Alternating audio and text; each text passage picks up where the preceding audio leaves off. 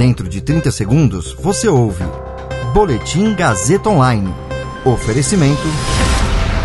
Se você tem muito o que dizer e quer escolher uma profissão para dar voz às suas ideias, a Faculdade Casper Libero é o seu lugar. Jornalismo, publicidade e propaganda, relações públicas, rádio, TV e internet. Todas as possibilidades abertas. Acesse casperlibero.edu.br e conheça as infinitas rotas que o mundo da comunicação oferece. Comunicação é mais do que uma escolha, é um modo de existir. Agora você fica bem informado e atualizado. Está no ar o Boletim Gazeta Online.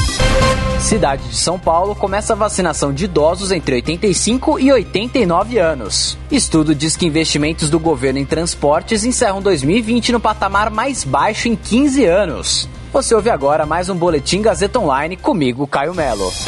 A Prefeitura de São Paulo começou hoje a vacinação contra a Covid-19 de idosos com idade de 85 a 90 anos no sistema Drive-Thru. Segundo a Prefeitura da capital, a vacinação deste grupo começa amanhã nos postos de saúde. A meta é imunizar cerca de 89 mil pessoas nessa faixa etária. Ontem, o governo estadual anunciou que a imunização deste grupo no estado seria antecipada para amanhã, mas a prefeitura da capital e das cidades de Carapicuíba, Guarulhos e São Bernardo do Campo deram início à vacinação desta faixa etária já hoje. O estado tem mais de 7 milhões e meia de pessoas com mais de 60 anos, que pertencem ao grupo prioritário.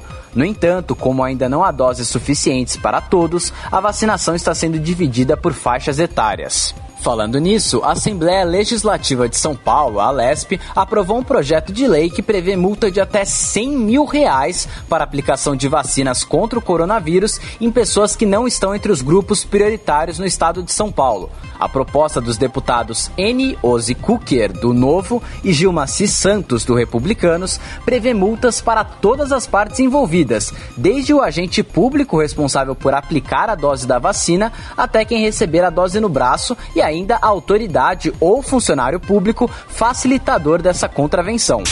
Um levantamento realizado pela Confederação Nacional da Indústria, CNI, mostra que os investimentos do governo federal no setor de transportes encerraram 2020 no patamar mais baixo em 15 anos. No ano passado, os investimentos federais somaram 8,3 bilhões de reais em transportes, uma queda de 4% na comparação com 2019. O levantamento da CNI foi feito com base em dados nos recursos investidos pelo Ministério da Infraestrutura, pela Infraero e pelas companhias das docas federais federais, estatais responsáveis pela administração de partes dos portos públicos do país. Os valores já foram corrigidos pela inflação. Segundo a CNI, com uma severa restrição fiscal, o país observa uma queda dos investimentos em transportes desde 2017. Esse boletim contou com o suporte técnico de Agnoel Santiago, supervisão técnica de Roberto Vilela, coordenação Renato Tavares, direção da Faculdade Casper Liber e Gazeta Online, Wellington Andrade.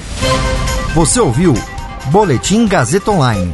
Para saber mais, acesse radiogazetaonline.com.br.